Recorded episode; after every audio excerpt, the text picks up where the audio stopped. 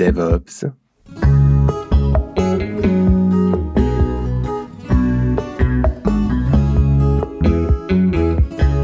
DevOps, le magazine et observatoire du DevOps.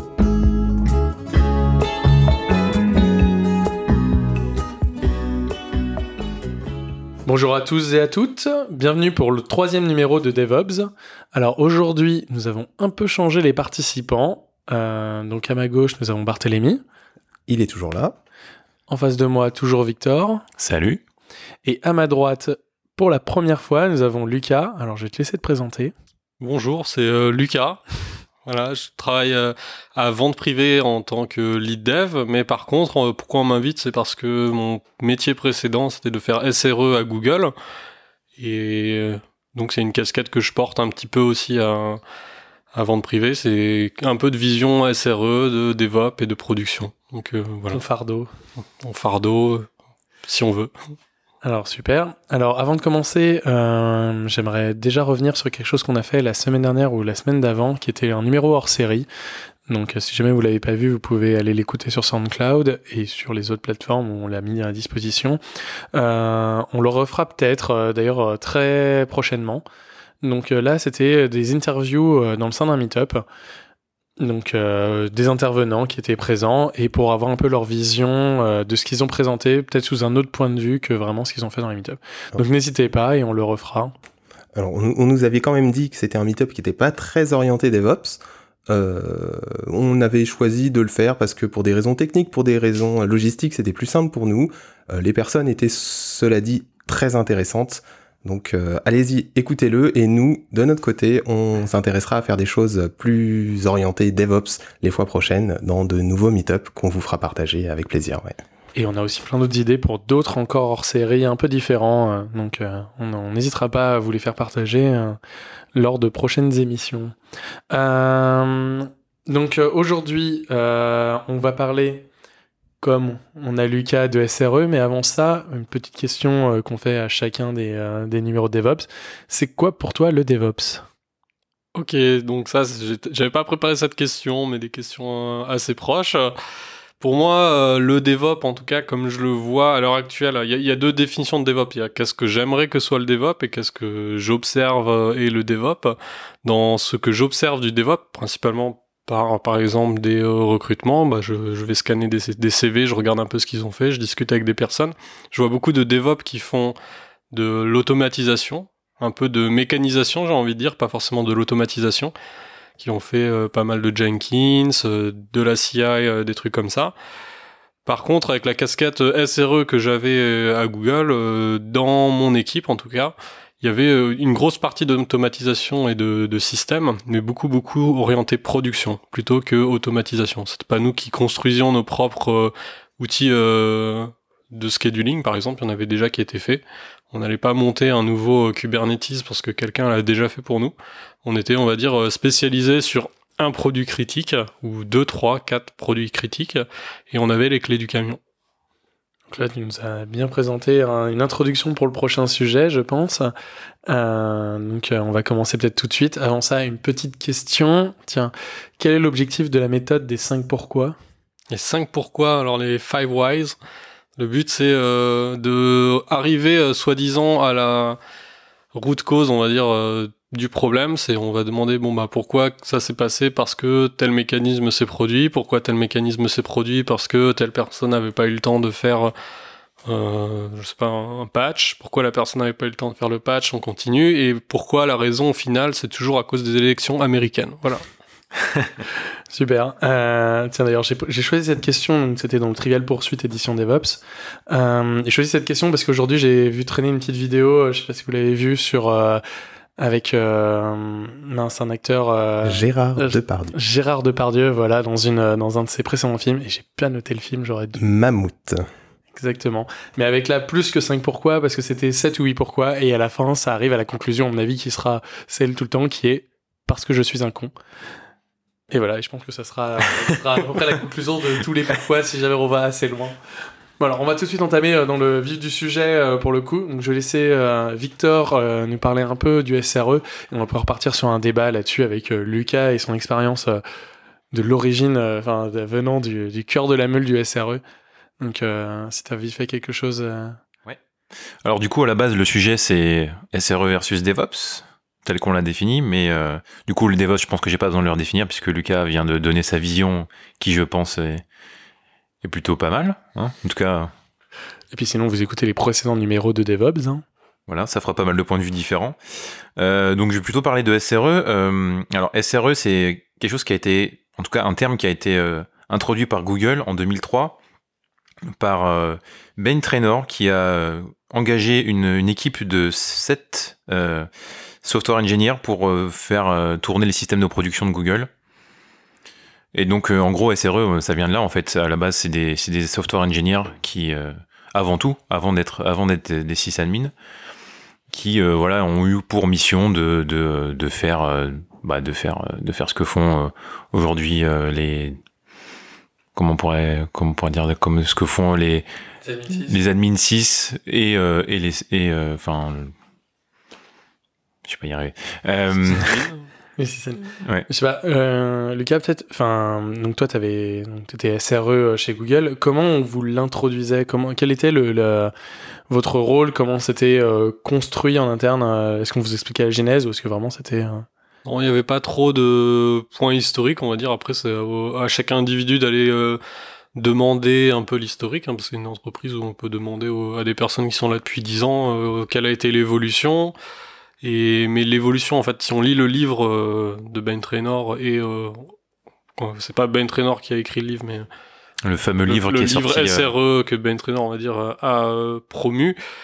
Le SRE à la base, il est là pour appliquer la méthode scientifique entre entre guillemets au système de production. Donc on a un système qui vit, il est vivant, bon, il a des propriétés sur la résilience, les performances.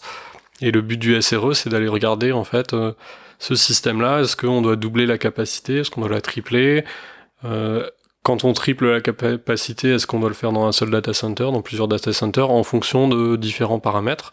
Donc euh, l'aspect du SRE original, à mon avis, c'était vraiment se dire bon, ben, on, va, on va fixer les problèmes, mais en réfléchissant comme un software engineer, en disant bon ben on, a un problème une fois quand on fait du code, on va essayer de factorer plusieurs propriétés dans un seul module en se disant bon bah il y aura un module résilience, un module je ne sais quoi, de telle sorte que les systèmes profitent euh, d'une approche scientifique on va dire.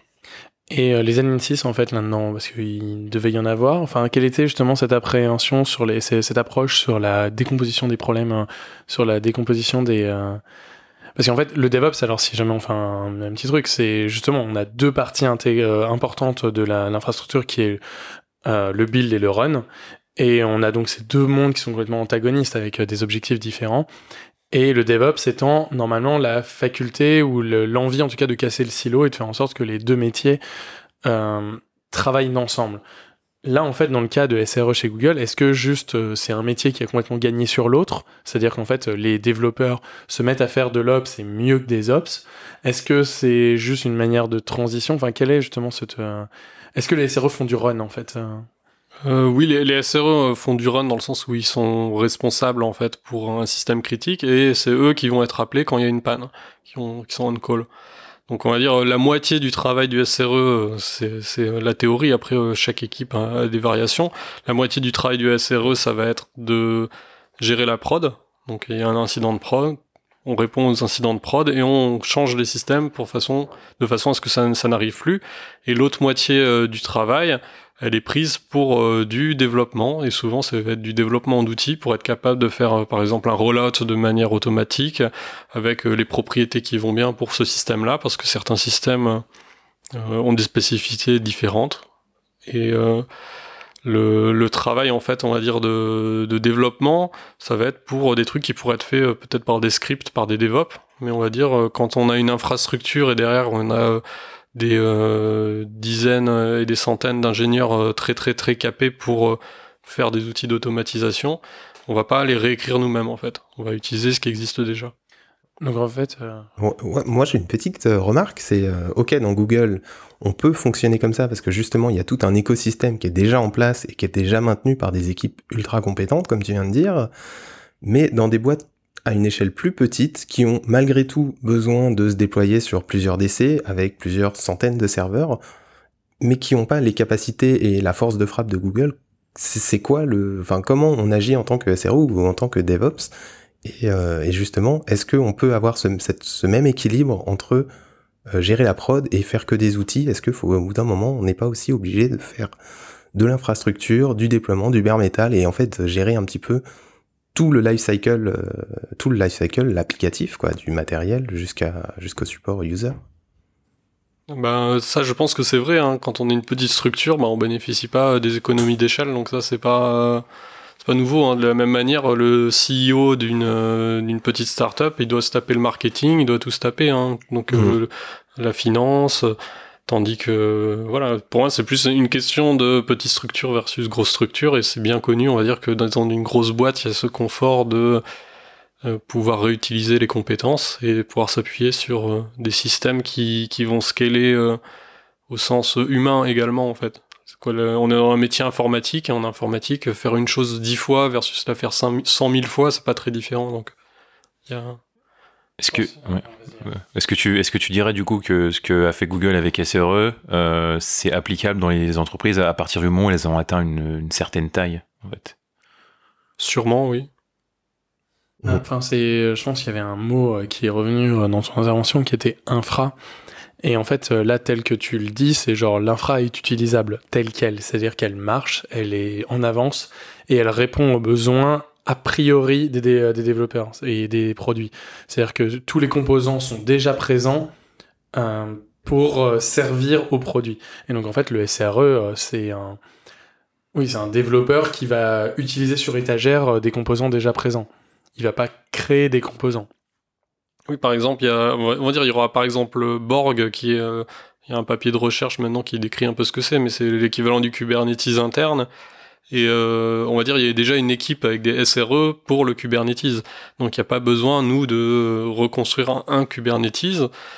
Mais euh, voilà, des fois on a des spécificités euh, par, équipe. Moi, on est, dans une équipe qui avait des machines qui ne tournaient pas sur Kubernetes. Donc on devait, entre guillemets, se taper la config jusqu'à un certain niveau de ces machines-là. Mais euh, c'était spécifique et c'est un besoin spécifique, on va dire. La plupart des, produits ils tournent correctement sur l'infra existante, mais il y a une équipe staffée à temps plein qui, qui s'occupe que de ça. D'ailleurs, tu parlais qu'il y avait des SRE dans l'équipe de Borg. Euh, C'est-à-dire que dans un produit comme Borg, il y a des développeurs, des SRE en interne, ou est-ce que c'est avec qu'une équipe de SRE quand on parle de produit infrastructure, pour le coup, quelque chose qui est beaucoup plus lié, euh, qui est beaucoup plus bas niveau dans la stack, est-ce que donc le SRE devient le développeur de sa solution, ou est-ce qu'il a vraiment encore que ce rôle de déploiement, et c'est le seul à être euh, d'astreinte, et il y a des développeurs à côté? En, ouais, en, Non, non, non, vas-y. Ok, en, en fait, euh, le, les équipes SRE, elles viennent quand un produit est suffisamment critique, en fait. Par défaut, un, un service qui n'est pas euh, suffisamment critique, euh, ça dépend en fait de, de- de critères que, euh, on va dire, des grands managers vont décider. Il n'y a pas besoin de staffer des SRE en disant si ton SLA, par exemple, il est suffisamment euh, euh, relax, ça va être l'équipe de dev. Vu l'infra qu'on a, vu euh, les systèmes de monitoring euh, qui sont déjà en place, qui vont se débrouiller pour faire tourner le système. Les SRE, ils ont une double casquette et c'est pas quand je dis ils, ils, c'est pas les individus, c'est l'équipe ont un panel de compétences avec des gens qui sont plutôt système, il y a des barres différentes en fait entre les gens qui sont plus système et euh, la barre de recrutement euh, software. Il y a deux barres un peu différentes en fonction des capacités de chacun parce qu'il faut une diversité de, profils pour répondre euh, aux besoins d'un produit critique. Donc on n'a même pas que un SRE, donc plusieurs SRE. Nécessairement, parce que si un SRE est malade, il faut qu'il y ait un un- deuxième euh, un derrière. profil SRE, enfin il n'y a pas euh, un, euh, c'est pas une boîte magique, c'est pas on prend n'importe quel SRE, il y a donc une diversité même au sein même des SRE. Tout à fait, il y a des gens qui auront plutôt des compétences et une appétence à faire des problèmes, on va dire, très orientés software, et d'autres personnes plutôt système, des gens qui connaissent, qui savent débugger des trucs assez gore dans le kernel Linux ou je ne sais quoi. Donc il, y a- il faut de tout pour faire un monde et pour faire une équipe qui marche bien, il faut un peu de, de tout également. Donc, donc, ce, qui était, ce que tu es en train un peu de dire, c'est que le SRE, c'est un, c'est à la fois un signe de maturité de l'application et c'est aussi un signe de la criticité ou de l'importance. Donc, on n'en a pas nécessairement besoin dès le début.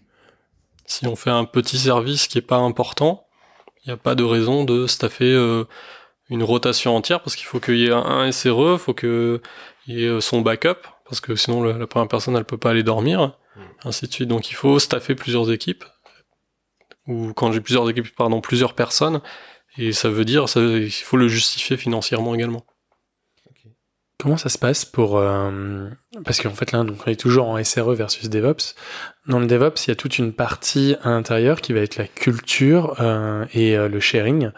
Donc si on reprend les acronymes CAMS, comment se passe justement, donc si jamais on part dans une petite équipe qui a pas beaucoup de, de SLA, pour faire en sorte qu'elle part dans une direction qui soit à peu près en lien avec le reste de l'infrastructure, qu'elle réinvente pas la, la roue Est-ce que c'est juste parce que les développeurs sont tellement brillants qu'il y a pas besoin qu'ils connaissent parce que la culture est assez euh, est pas euh, diverse enfin assez transmise euh, au sein de la compagnie mais comment se passe en fait justement ce, ce côté partage à l'intérieur hein alors je pourrais pas répondre sur par exemple un système qui n'avait pas de SRE parce que étant moi-même SRE je discutais surtout avec d'autres pairs on va dire. Donc j'ai pas vu des petits produits qui n'en avaient pas besoin pour commencer quoi. J'avais pas masse d'interaction avec eux.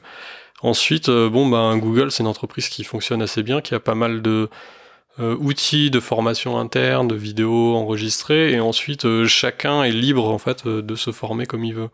Donc il a pas de et en général il n'y a pas de frein pour dire faut pas que tu fasses ça. Les gens ils vont plutôt dire ok t'as un objectif, tant que ton objectif il est atteint, tu, tu, passes ton temps comme tu veux. Si tu veux te former plus, ben tu te formes plus.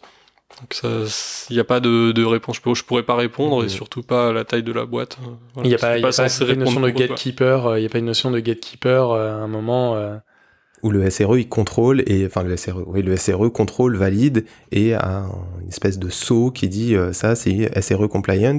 Est-ce que c'est plus, enfin est-ce que c'est plus vu comme un conseiller, un accompagnateur ou comme vraiment une espèce de de, euh, oui, de, de gatekeeper, donc de personne qui est là pour contrôler et dire si oui ou non ça peut partir en prod.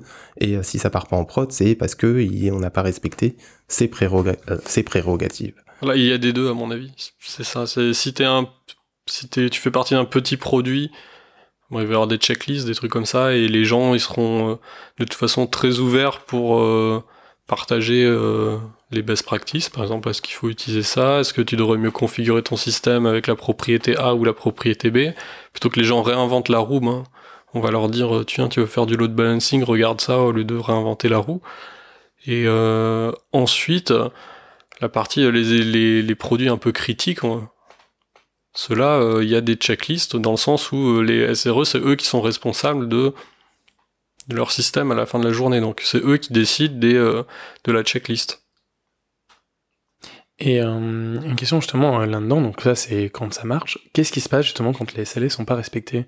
Quand euh, les SRE ont pris des décisions, ont pu prendre des décisions, c'est là c'est pas du blaming là que je demande sur un projet en particulier, mais qu'est-ce qui peut se passer dans un cas comme ça si jamais les, les décisions prises au sein des SRE sont pas bonnes? Il y a, il y a les autres SRE qui se réunissent pour essayer de faire marcher le projet, juste toute la tête tombe, enfin quel va être le genre de pratique à faire justement si ça n'arrive pas? Un post-mortem je sais que Lucas adore les post-mortem. Hein, mais, euh... mais ça va être, ça va être qu'un post-mortem. Enfin, il n'y a pas, y a pas une question. Non, mais après, si le post-mortem il dit il faut revoir euh, toute la façon dont, je ne sais pas, les reloads sont faits, ça sera fait et c'est tout quoi. Et l'importance, la priorité est donnée aux actions du post-mortem où, euh, où ça passe un petit peu. Euh, enfin, en termes d'importance, c'est vraiment très très important, c'est fondamental dans le SRE, le post-mortem Ça dépend de la criticité du truc. On fait des post-mortem pour des petits incidents parce qu'on a eu chaud et parce que il y a eu une panne qui était drôle. Mais on fait aussi des post-mortem quand bon, on a perdu beaucoup d'argent ou de la réputation. Mm. Et en général, euh, voilà, il y a une sorte de proportionnalité entre l'intensité euh, de la panne et euh, le niveau du manager qui va aller regarder quels sont les objectifs, dans les mois qui arrivent pour fixer les problèmes. Ensuite, euh, c'est une culture d'incident, on va dire s'il y a un truc vraiment grave qui arrive et que euh, c'est pas on dit que c'est juste un coup du sort, on se dit ça peut se reproduire. Donc pour éviter que ça se reproduise, bah bien entendu, euh, va falloir peut-être déprioriser des des features et dire bon bah on va pas faire moins de features, on va faire plus de, de fixes en fait. Un outil qui est très puissant pour ça, donc le SLS s'en rapproche, c'est le error budget pour dire bon on a un budget euh, pour euh, les pannes, bah là on l'a cramé pour les six mois qui arrivent. Donc euh, tant pis, on va plus mettre de nouvelles features en prod parce que On a cramé le budget. voilà, on a cramé le budget. Mais normalement, on n'arrive jamais dans des, des, des extrêmes à ce niveau-là parce que les équipes sont déjà matures, les process sont déjà en place. J'ai pas, moi, j'ai pas euh, été témoin, on va dire, de la mise en place de ce genre de système. Donc, à mon avis, dans une, une entreprise qui met ça en place, il y aura forcément ce genre de, de problème. Et euh, comment du coup le suivi de, de ce qui est implémenté en post-mortem, euh, enfin ce qui est discuté en post-mortem est fait ensuite? Est-ce que c'est les équipes qui sont autonomes? Est-ce que euh, est-ce qu'il y a quelqu'un qui est affecté à ça et qui a fait, qui s'assure que ce qui a été discuté va bien être fixé ou va bien être implémenté pour s'assurer que ça va pas revenir? Comment c'est hein Peut, peut y avoir des deux. Ensuite, euh, disons que les, les SRE, en tout cas dans l'équipe où j'étais et à Google en général, ils vraiment adorent leur, euh, leur job et ils prennent le truc à cœur en se disant bon bah il y a vraiment cette panne qui était grave. Voilà, donc euh, ils sont un peu automotivés. Donc il y, a- il y a ça qui est bien. Si jamais on est dans une entreprise avec des gens qui traînent des pieds, je ne sais pas trop comment faudrait faire, mais euh, s'il faut qu'il y ait des, des, des project managers spécifiques dédiés à, à ce genre de truc, si jamais l'impact est, est grave, bon ben ça se justifie financièrement. hein. Après, il y a un constat global entre, entre le SRE et le DevOps, c'est que euh, ça décrit les choses quand tout se passe bien. Même quand ça se passe mal, au final, ça se passe bien. Les gens sont d'accord, les gens font un post-mortem, il y a des actions qui sont prises. Mais euh, c'est vrai que tu viens de le soulever. Quand il y a des gens qui traînent des pieds, quand il y a de la mauvaise volonté, quand il y a des personnes toxiques, euh, ou quand juste bah, la direction ne sait pas trop, enfin, ne sait pas trop sur quel pied danser, bah, il- le modèle, le modèle, il décrit pas comment faut faire, euh, comment gérer une transformation, comment gérer euh, n'importe quoi, des situations qui sont, euh, qui sont peuvent être interprétées de différentes manières. Et, euh, là, c'est un peu compliqué pour euh, nous au quotidien.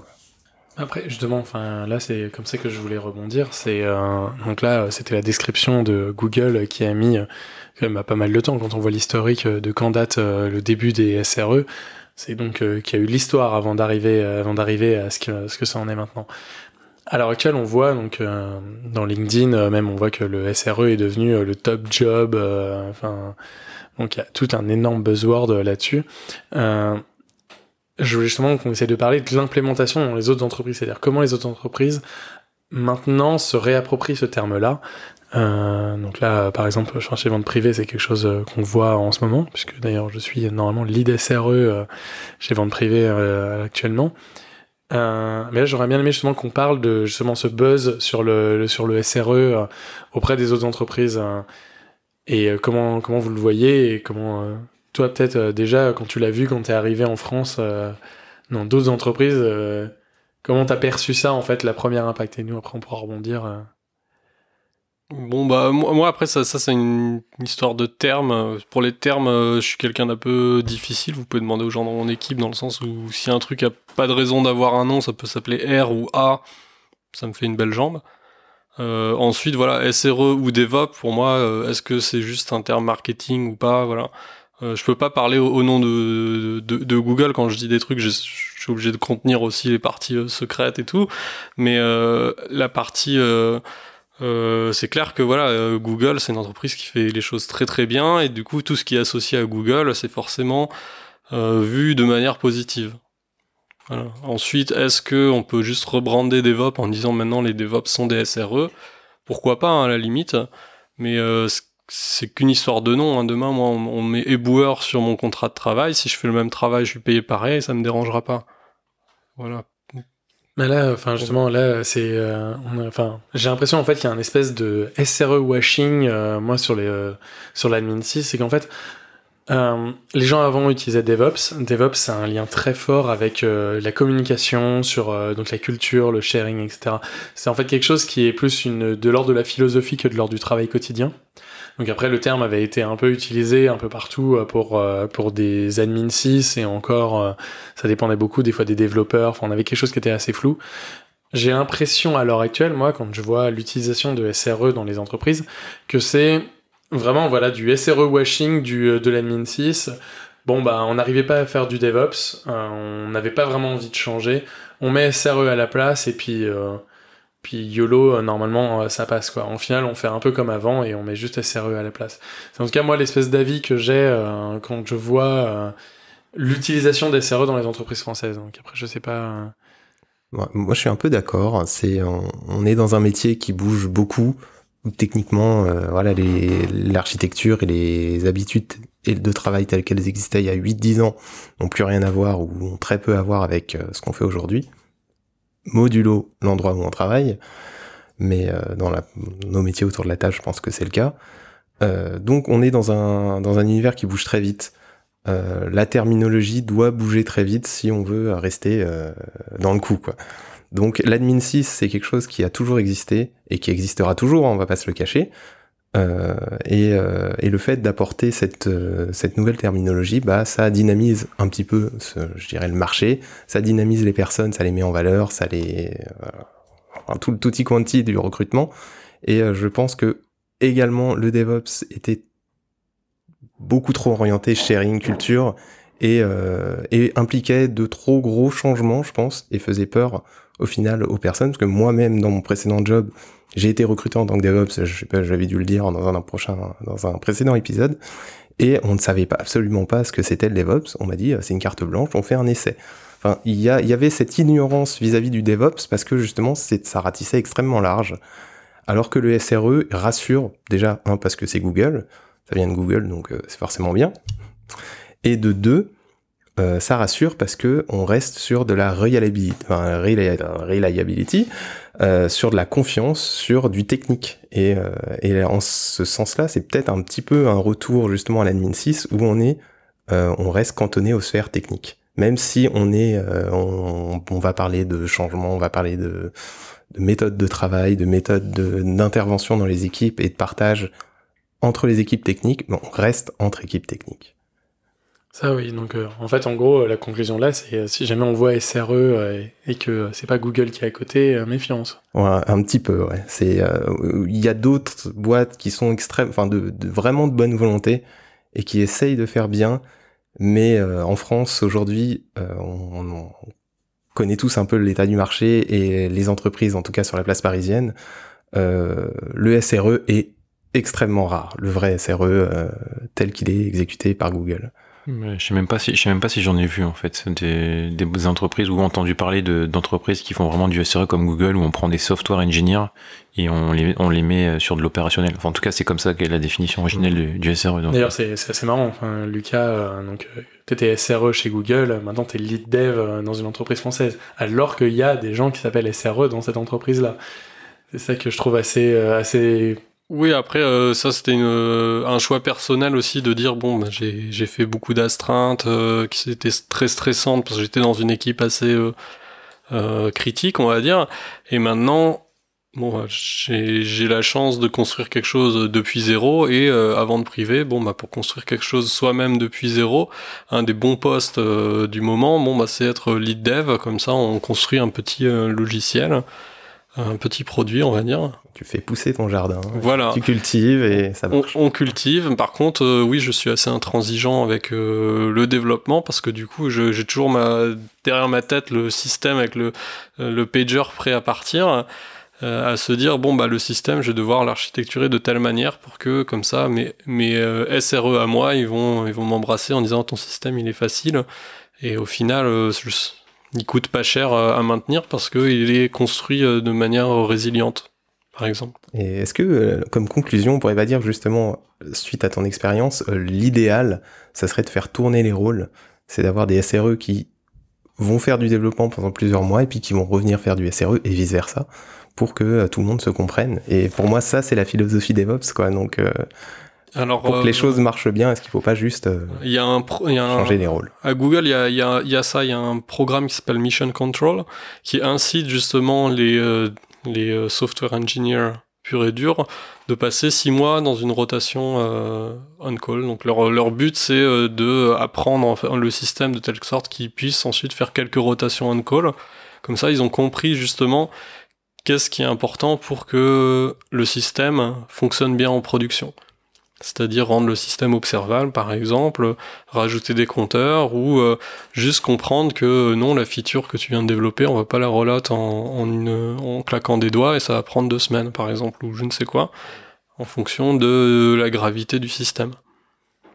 Après, hein, ça n'enlève pas aussi euh, le souci de quels sont les produits d'infra, parce que là, en fait, on parle quand même d'une entreprise qui n'a aucun problème d'infra. Enfin, en tout cas, pas euh, moins que les trois quarts, euh, 80, ou même 90% des entreprises euh, existantes. Qui investissent beaucoup dans l'infrastructure, on va dire, parce qu'ils ont compris que c'est un avantage compétitif dans, une, un- dans Internet, et c'est tout. Voilà, donc, euh, mais en fait, la philosophie DevOps a encore, à mon avis, son sens, même quand on met des SRE au sein des équipes de développement, pour savoir qu'est-ce qu'on va développer comme, euh, comme produit euh, sous-jacent, c'est-à-dire définir les interfaces propres euh, pour que les SRE au sein des équipes puissent travailler facilement avec euh, les produits d'infra. Et je pense que c'est là où le DevOps peut-être même prend tout son sens, c'est-à-dire qu'on a pu enfin, enfin, on a enfin euh, perdu le je suis un DevOps, mais plus on arrive à être dans une entreprise qui fonctionne en mode DevOps. Et Mhm. je pense justement, peut-être que SRE est est peut-être un des leviers pour arriver au DevOps euh, in fine. C'est-à-dire, euh, c'est une organisation du travail euh, de telle façon à ce qu'en fait les, les, les software engineers soient euh, autonomes dans leurs produits. En fait, c'était ce qu'on voulait à la base du DevOps. C'était faire Oui, en sorte oui. que les interfaces soient bien, Très bien. soient bien définies. Après, on peut arriver à des trucs beaucoup plus disruptifs, mais qui n'ont plus rien à voir. L'entreprise libérée, enfin, des, des habitudes de- d'organisation de, travail qui, On peut-être qu'on fasse quelque chose là-dessus. L'entreprise libérée, je- libérée, ça me, peut-être, on verra. ça fait longtemps qu'on en parle. Donc euh, voilà, il y a des choses qui vont encore plus loin que le DevOps et, euh, et qui peut-être peuvent être intéressantes. Super. On va passer maintenant à un autre sujet. Euh, alors, pour information, normalement, on devait avoir un sujet qui était Observability par Marc, qui n'est pas là aujourd'hui. euh, et non, on n'a pas fait des choses Nous- ensemble. Nous, le saluons au passage, Marc. Voilà, on n'a rien fait ensemble, moi non plus. Je n'ai pas une voix euh, au top, mais euh, on fait avec. Et, euh, et donc là, maintenant, on avait un sujet. Donc, euh, c'est un sujet un peu en binôme. On va essayer euh, quelque chose avec Barthélémy euh, sur les CI. Et, euh, mais d'abord, Bart, je vais te poser une question euh, qui vient toujours du Trivial Pursuit Edition DevOps. Quel est le rôle du Scrum Master? Ah, le Scrum Master doit organiser la vie de l'équipe, et notamment lors de cérémoniaux, donc qui sont importants. Il n'est pas d'accord. C'est fait la- Oui, en effet, en effet, c'est euh, euh, c'est pas c'est pas le but initial, ça c'est plutôt la, la- la- comment c'est implémenté. Comment c'est implémenté? Le Scrum Master, c'est un facilitateur d'organisation d'équipe, un truc comme ça? C'est il veille au respect de la méthodologie Scrum. Ah, ouais, ok. J'y étais presque. Je suis, étais je suis, je suis un chieur, mais donc euh, il conserve la méthodologie Scrum et donc il fait attention aux cérémoniaux. Ok, ok. Voilà, mais euh, c'est donc c'est donc ça. Voilà, juste euh, ça. Et tiens, je, je t'ai pas posé de question tout à C'est vrai Ouais, Victor. Allez vite, euh, vite fait. Euh, les principes SaaS et DevOps sont-ils complémentaires? Euh, alors, principe SaaS déjà, si je savais ce que c'était, ce serait bien. SaaS, S-A-A-S, Software as a Service. Ah, d'accord, SaaS. Allez, on se, Oui, on c'est se réveille. on se Je pensais que c'était un acronyme genre SAS ou je sais pas quoi. non, non, euh, société anonyme, non, non, c'est. euh, non, non, c'est. Et là, en fait, c'est une réponse en oui ou non. Attends, redis-moi la question du coup, parce que j'ai. Les principes SaaS et DevOps sont-ils complémentaires? Euh, pff, mais ça n'a rien à voir. Enfin, je sais pas. Et bah, je te demande quelle est la réponse. Euh, bah, allez, euh, non. Eh ben, c'était oui. Ah merde. Voilà. Euh, J'ai pas plus d'explications. Mais euh, Euh, c'était quoi cette question bizarre? Mais oui, bah, je comme ça. D'accord. Alors, donc on va parler euh, donc maintenant avec Barthélemy CI. Euh, en fait, le but c'est vraiment qu'on ait un- une sorte de débat euh, là-dessus, mais euh, je vais te laisser euh, Bart. euh, Alors, si j'avais mon téléphone, ça m'aiderait, mais on va faire sans les notes. Euh, alors, la CI. La CI, on, va, on voulait parler de CI, on voulait faire un grand dossier, mm, faire des, limite une, démonstra- une démonstration technique, racontée et en podcast. en podcast, à la télé. Euh, mais, mais, mais, mais, mais, euh, les choses étant ce qu'elles sont, on n'a pas eu le temps. Donc, on vous va vous parler de CI et faire intervenir euh, les gens autour de la table, histoire, de, euh, histoire que ce soit un petit peu plus dynamique. Euh, cela dit, il est important, euh, je pense, de rappeler certains axiomes de base que sont la CI et euh, ce que doit réaliser la CI avant qu'on aille plus loin. Donc, je crois qu'on avait défini euh, trois ou quatre points. Alors, en fait, d'abord CI, donc euh, intégration CI. continue. Intégration continue. D'abord, Qu'est-ce que c'est que l'intégration et puis ensuite, qu'est-ce que c'est que... Et euh, donc en fait, le rôle de la CI, c'est à la fois le test et le build. Et après, on va euh, rajouter à ça souvent de la CD, Continuous de- Delivery, pour euh, tout ce qui est deploy, toute la partie deploy. Donc en fait, on a vraiment deux parties très fortes dans la CI qui sont le test et le build. Et le packaging. Bah, build packaging. Oui, c'est vrai qu'on peut rajouter cette phase de packaging qui peut être euh, qu'on peut remettre dans le build ou dans euh, l'un En fait, on voulait aussi donc parler des outils. Quand on parle CI, 90% des fois, on va parler de Jenkins. Euh, donc on aurait bien aimé avoir, euh, est-ce que vous avez euh, déjà touché à Jenkins et quelles ont que vos vous expériences connaissez avec Jenkins? Est-ce que je dis malheureusement oui ou pas? Oui, bien sûr, c'est ça le, le but justement. C'est quelles ont l'expérience là-dessus euh, Déjà- En quelques mots, euh, qu'est-ce que ça t'évoque Ouais, déjà touché à Jenkins principalement en tant qu'utilisateur, mais euh, bah du coup euh, l'expérience utilisateur pour moi est pas pas géniale. Après, euh, Qu'est-ce qui t'embête le plus euh, Vraiment Jenkins même, sans parler des autres outils, c'est genre... la façon de configurer les, les builds dans, dans Jenkins, euh, de faire de faire des de faire des scripts Groovy, alors euh, qu'on aime ou qu'on n'aime pas le Groovy, mais je Alors, faut trouve ça savoir que euh, les scripts Groovy, c'est quelque chose qu'on utilise nous aujourd'hui au quotidien. On travaille ensemble avec Victor. Euh, J'ai précédemment utilisé Jenkins sans utiliser de script Groovy et on, étudie, enfin, on utilisait l'interface web pour, et, pour éditer nos jobs. Donc euh, le Groovy n'est pas obligatoire avec. c'est vrai. Ok, ben moi, euh, Jenkins, on va dire, j'ai deux, trois expériences euh, simples avec. Euh, D'un point de vue utilisateur, je trouve assez horrible le- la partie de configuration avec des clics. J'ai entendu dire qu'il y a des Jenkins files maintenant qui sont peut-être un peu mieux, mais euh, bon, j'ai pas encore testé.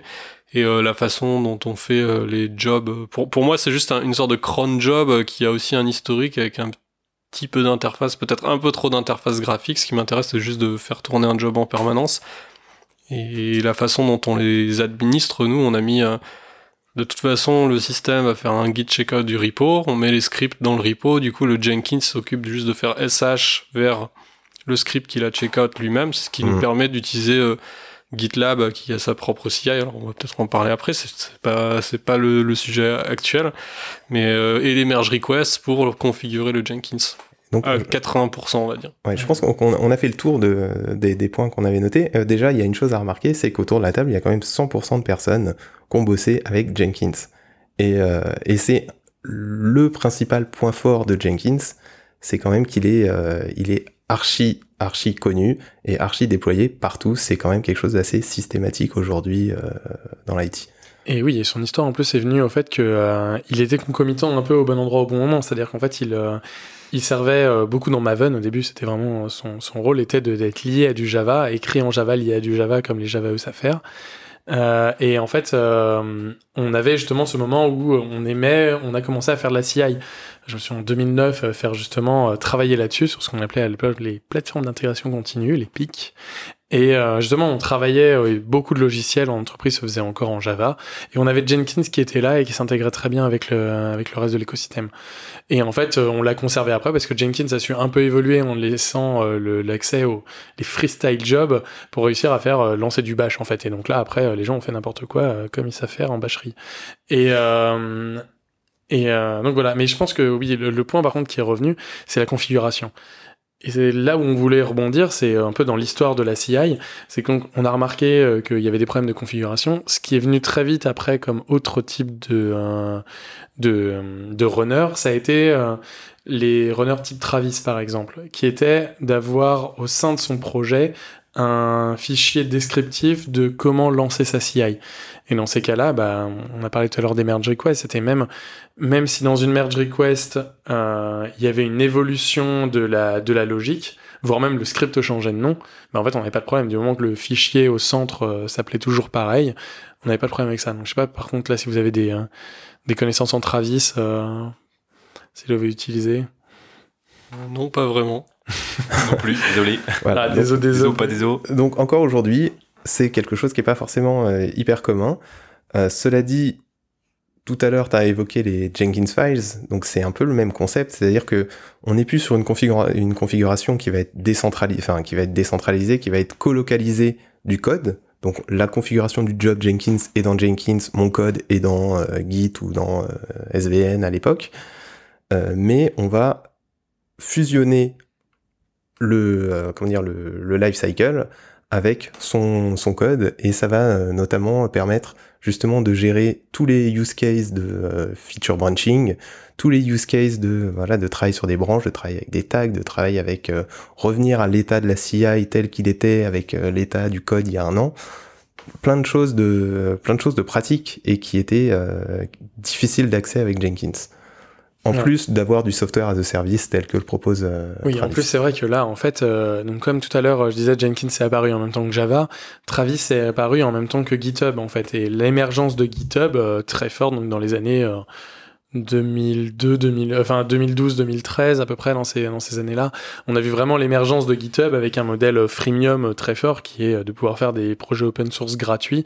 Et ben il fallait donc d'avoir des CI gratuites qui allaient avec aussi en même temps, parce que c'était bien beau d'avoir un d'avoir son logiciel gratuitement sur, sur GitHub en open source, et jamais il fallait monter soi-même son Jenkins, ça devenait compliqué. Et en fait, on n'a pas eu d'offres euh, Jenkins as a service euh, très fortes euh, qui sont apparues, et on avait Travis. Après, moi, le, donc pour avoir utilisé énormément Travis, le problème qui est apparu très vite, c'est que on était extrêmement dépendant de la plateforme Travis, c'est-à-dire que on était dépendant des logiciels installés dans le runner, on avait on avait tout ce problème en fait de la reproductibilité, c'est-à-dire c'était reproductible au sein de Travis, pas vraiment ailleurs. On avait en plus même euh, du mal à savoir si jamais Travis faisait mettre à jour ses box, euh, qu'est-ce qui se passait. Alors, faut, faut quand même remettre les choses dans le contexte. Tu parles des choses telles qu'elles étaient avant, mais euh, Travis a évolué tel qu'il existe aujourd'hui, et aujourd'hui, on fait du Docker dans Travis. Voilà, mais en fait, il a surtout euh, été modifié, euh, pour avoir un peu suivi à ça, sous l'impulsion d'autres CI, comme Drone CI qui est apparu, ou euh, par exemple. Alors, je sais pas comment on prononce C'est cœur, vrai cœur. Wrecker. On dirait que c'est, on mettra ça sur le compte de la voix cassée. Et, et donc, en fait, ça, ces, ces CI-là, pour le coup, mettaient en place un système de box. Alors, soit c'était euh, des images euh, qu'on pourrait avoir type euh, vagantes. Et donc, on pouvait soit utiliser les box de base versionnées, soit créer même sa propre box et dire ma CI va tourner dans tel environnement que j'ai moi-même contrôlé. Ou alors partir à partir de, partir de, de, conteneurs type Docker. Et donc, de se dire, bon, bah voilà, en fait, ma CI, c'est partir de telle image Docker et faire telle action dessus. Et donc comme ça, on contrôle et l'environnement et ce qu'on va y mettre, ce qu'on va y faire dedans. Et, euh, et donc après, euh, Travis a évolué pour arriver, euh, pour pour reprendre un peu en main ça et et pas laisser partir tout le monde vers ces, ce type d'environnement. Donc c'est pour ça que maintenant dans dans Travis, on peut faire, on peut partir d'images et en fait, on on a un peu plus de contrôle en tout cas de de ce qu'il y a dedans. Ouais, de l'environnement d'exécution du, Voilà, du parce test. qu'on peut faire en fait du Docker in Docker, euh, enfin bref, on peut faire, on peut faire plein de choses. Et on peut même euh, préparer les, les, les, ça s'appelle, les services qui vont tourner euh, au sein de notre, de notre Alors, CI. Cela dit, Travis a quand même un inconvénient, c'est qu'on est justement en software as a service, et que quand il s'agit par exemple de euh, générer des livrables et de les uploader dans son, euh, bah, par exemple dans son environnement privé, sur son réseau, bah, on est bien embêté. Donc je sais pas ce que propose Travis, s'il propose une offre commerciale qui permet de gérer euh, des tunnels, gérer ce genre de choses-là, mais de toute façon on est sur quelque chose qui est plus complexe que si on faisait runner euh, en local une CI chez nous qui avait euh, tous les accès euh, en privé. Et c'est toujours aussi le problème même de savoir euh, l'évolution de cette plateforme-là. On est quand même dans quelque chose où on a, on a, La- c'est quand même une énorme black box. La, la confiance, tu veux dire en- Voilà, la ouais. confiance et la, enfin, le, le- la reproductibilité. Et même euh, un problème qu'on a très souvent quand on fait du Travis, c'est que c'est facile de faire du linting sur le fichier qu'on va créer. C'est très difficile par contre de de le runner à l'avance, de savoir la prédictabilité de ce qui va vraiment se passer. Mm. Mais un point après, euh, donc là, c'est dommage, on n'a pas de personne qui a fait du Travis ou du drone ou euh, etc. Euh, un, point qui était arrivé euh, très vite, c'est euh, la notion de pipeline. C'est-à-dire qu'en fait, on va vouloir faire des actions et on va vouloir en faire même au bout d'un moment plusieurs. C'est-à-dire on va vouloir tester, euh, faire des tests en parallèle. Si les tests sont OK, passer à une autre étape pour après arriver à un build final en fonction de, de en fonction de d'état en fait. Et est apparu justement euh, donc là Bart, c'est toi qui le connais déjà un Alors. peu plus. Il y a un truc qui s'appelle concours, donc ça veut dire full, je crois, en anglais, un truc comme ça. Euh, c'est. euh, Lucas fronce les yeux. hein. Ouais, ouais, non, il est pas sûr. C'est pas ça? Allez, vas-y, corrige, corrige-moi. Donc, il y a un outil qui s'appelle Concours sur euh, concours.io.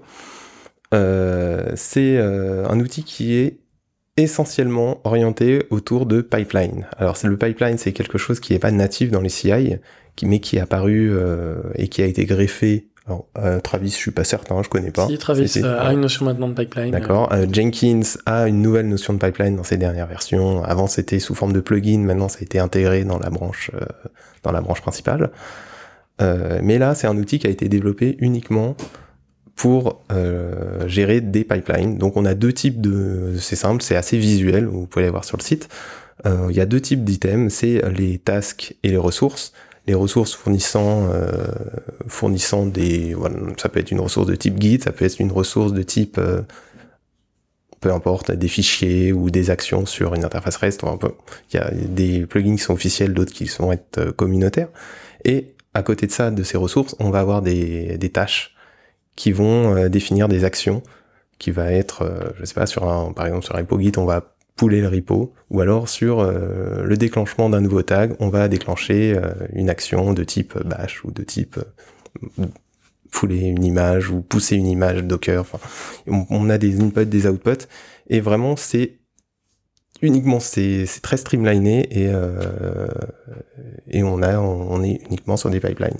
Donc de la même manière que on avait sur Travis et qu'on a aujourd'hui un peu partout, c'est défini dans des fichiers euh, euh, colocalisés dans le repo et c'est exécutable à peu près partout parce qu'on essaye d'avoir la description entière de son de son pipeline dans ce fichier là donc en fait, euh, enfin là, ce qu'on voulait montrer en faisant donc, euh, donc là, on en est à peu près à cet état-là. En fait, euh, l'état de l'art à l'heure actuelle de la CI, c'est vraiment cette notion de pipeline et ces actions là qui peuvent être après plus ou moins implémentées dans les autres solutions.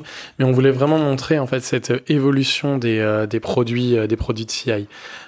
Et enfin, un produit dont on n'a pas parlé, enfin un peu Lucas l'a évoqué, c'est le produit GitLab qui est un peu dans le cas de la CI, il y a un peu l'ovni en fait euh, là-dedans, puisqu'en fait c'est une solution donc euh, GitLab CI qui est intégrée au sein d'un projet qui est beaucoup beaucoup beaucoup plus large. Alors justement en fait c'est un produit tellement spécial que je voulais, euh, enfin je suis allé récupérer des, des, dates un peu clés pour qu'on puisse voir d'où est-ce qu'il vient et où est-ce qu'il va, parce que c'est surtout ça qui est petite, petite anecdote, hein, enfin GitLab CI, on va le différencier de GitLab parce qu'aujourd'hui on va parler de GitLab aux gens qui connaissent un petit peu Git et GitLab, on pense que GitLab c'est uniquement un clone de GitHub. Or, aujourd'hui, ça fait quand même beaucoup plus, ça va beaucoup plus loin. Justement, et je vais, euh, je vais y revenir. En fait, euh, donc, à la base, vraiment GitLab, donc c'est en 2011, euh, les premiers commits. et donc, oui, ça, ça se veut étant, ça se veut être un clone de GitLab privé, open source, en Ruby. très vite, en 2012, on commence déjà à avoir une première offre en SaaS, donc c'est-à-dire on est à la fois sur un projet open source et à la fois sur la même chose ouvert en software as a service. On a en 2015 l'intégration d'une CI, donc c'est dans GitLab 8. Donc c'est 2015, c'est ça, intégration donc de GitLab CI. Donc on a une GitLab, CI qui est euh, basique mais euh, qui marche, euh, pareil, qui a fait profit de toutes les dernières évolutions en termes de CI, donc la colocalisation des, des définitions de job. Et en 2016, donc à la suite d'une levée de fonds de 20 millions de dollars, on a ce qu'ils appellent le master plan qui arrive, donc 2016 la, la philosophie en fait de ce master plan là, c'est de faire en sorte que GitLab devienne le centre euh, de la collaboration entre tous dans les métiers euh, du numérique. Euh, et ça de la manière la plus effective et avec les meilleurs résultats le plus vite. Donc je suis en train de traduire en direct la phrase, donc c'est pour ça qu'on s'est un peu décousu le, point en fait euh, essentiel, c'est euh, d'arriver de l'idée jusqu'à la mise en production et même après l'amélioration continue le plus vite. Euh, ce qu'ils ont défini, ils ont défini en fait plusieurs étapes. Tout à l'heure, on a parlé de dans une CI du juste du test et du et du build et après du deploy pour la, la CD. Dans le cas de GitLab, ils vont encore plus loin, c'est-à-dire qu'ils veulent répondre à tous les besoins allant de l'idée en passant par les tickets, euh, en la définition du plan, dans l'écriture du code, dans la création des commits, dans les tests, dans la review, euh, dans toute la phase de mise en pré-production, la masse de mise en production et même sur les feedbacks utilisateurs. C'est tout un écosystème en fait. Exactement. C'est vraiment euh, le but étant d'arriver à adresser tous ces points-là de manière plus ou moins plugable. Euh, tous ces tous ces voilà tous les besoins en fait d'un projet numérique euh, moderne et c'est vraiment ça, en fait, euh, l'idée de GitHub, euh, de GitLab, je vais y arriver. Et, euh, et même, d'ailleurs, là, ils sont arrivés il y a pas longtemps avec ce qu'ils appellent donc l'auto-DevOps. C'est encore une fonctionnalité bêta, mais qui est intégrée dans la version 10. Donc l'auto-DevOps, en fait, en gros, c'est c'est comment arriver à aller vite au test quand on a un logiciel qui est plutôt assez simple. En fait, on a du build qui est fait euh, via Docker, euh, si jamais il y a un Dockerfile, ou via ce qu'ils appellent euh, Herokuish. Donc en fait, c'est ça utilise un peu les mêmes fonctionnements qu'Heroku. Et les box Heroku, ça détecte le langage. Si jamais c'est du PHP, ça build du PHP, enfin ça met du PHP FPM, etc. Et ça fait les manifestes Kubernetes qui vont bien. Euh, si jamais c'est du euh, .NET, ça va le compiler et après ça va le mettre dans ce qui va bien aussi. On a des autotests, donc en fonction du langage qui a été euh, détecté, ben, on va faire les tests qui vont avec. Bien sûr, toujours dans la popularité du langage, dans l'écosystème, donc dans les habitudes. Ça peut être après bien sûr pluggable. On a même du code quality avec code climate et on a même une review donc ça, c'est l'étape de review, c'est pas l'étape de qu'on pourrait dire habituelle euh, qui est juste du commentaire de code. Là, quand il parle de review, c'est vraiment dans le sens euh, pouvoir faire tester à des gens du métier.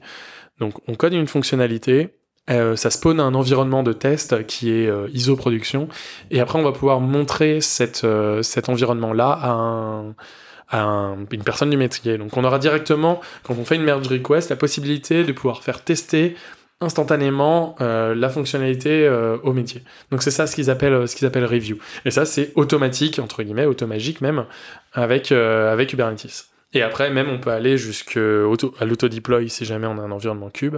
Et même jusqu'à l'auto-monitoring si jamais on a bien configuré les Prometheus qui vont bien. On, a, on arrive même, quand il déploie l'application, à faire les métriques. Euh, et ça, tout ça, toujours au sein de la, du même dashboard. Euh. Et il y, a quand même une interface bien chiadée, quoi. C'est, euh, alors, j'ai pas pu l'utiliser entièrement, cette auto-DevOps là, mais en tout cas, le but, pour l'instant, c'est encore une fonctionnalité bêta. Le but, c'est vraiment d'arriver, d'arriver à, à être, avoir tout en fait euh, au sein du même projet GitHub, euh, GitLab. Ok, ok.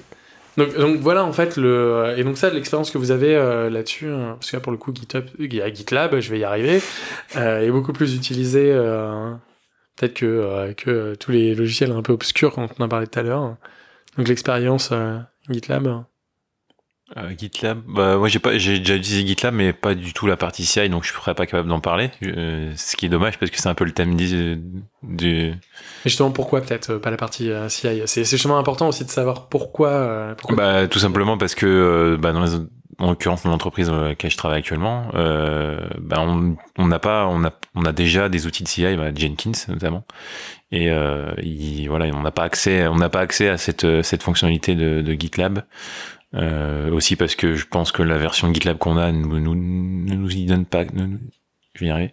Ne nous y donne pas accès. Nous y donne pas accès. Alors pour te dire euh, non, tu y as accès. Mais... Ah, j'y ai accès. Ok, bon, peut-être. pour, pour, pour raison, je le sais très bien. D'accord. Je ne dirais pas pourquoi, mais. Euh, en tout cas, en tout cas, je n'ai jamais testé. Ça, c'est sûr. Euh... Cela dit, on est un peu sur le même modèle que qu'on disait lors de la présentation SRE versus DevOps. C'est on a un outil qui est aujourd'hui en place, qui est proposé par une équipe et qui est euh, maintenu par cette équipe-là. Voilà, on l'utilise, c'est euh, sur étagère, on le prend et c'est comme ça qu'on fonctionne. Donc euh, rien ne nous empêche de le challenger, mais aujourd'hui, pour les équipes de développement qui existent, bah voilà, leur métier c'est de faire du développement, ça va pas être de gérer leur propre CI et que chacun fasse. Donc on est dans cette on est dans cette orientation là. On a un outil, on l'utilise. Je pense que bon c'est valable comme philosophie. toi, quelle l'expérience euh, ben, Moi, j'aime assez bien GitLab. Après, j'utilise pas le, système de pipeline un peu compliqué parce que là, c'est plutôt mon ma casquette, on va dire, développeur qui me dit. Euh, au final, euh, toutes ces pipelines de si machin a eu lieu, tu déclenches ce bidule, et si bidule fait truc avant 36 secondes, tu fais machin. pour moi, tout, tout ça, c'est un langage de programmation au final.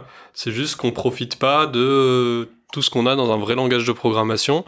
Quand on fait, on va dire, euh, ce que j'appelle du YAML Ops, on va, entre guillemets, coder ces, pipelines dans du YAML. C'est très bien, c'est déclaratif YAML, mais passer euh, le linter très simple, dire est-ce que c'est du YAML valide ou pas, on peut pas faire grand chose. On peut pas euh, générer de la doc automatique.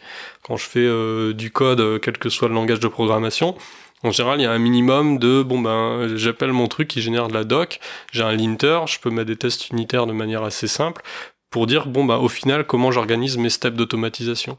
Le fait de pouvoir dire euh, euh, ce truc là il se passe automatiquement dans un Docker, c'est ce que j'espère euh, l'infra peut me donner déjà.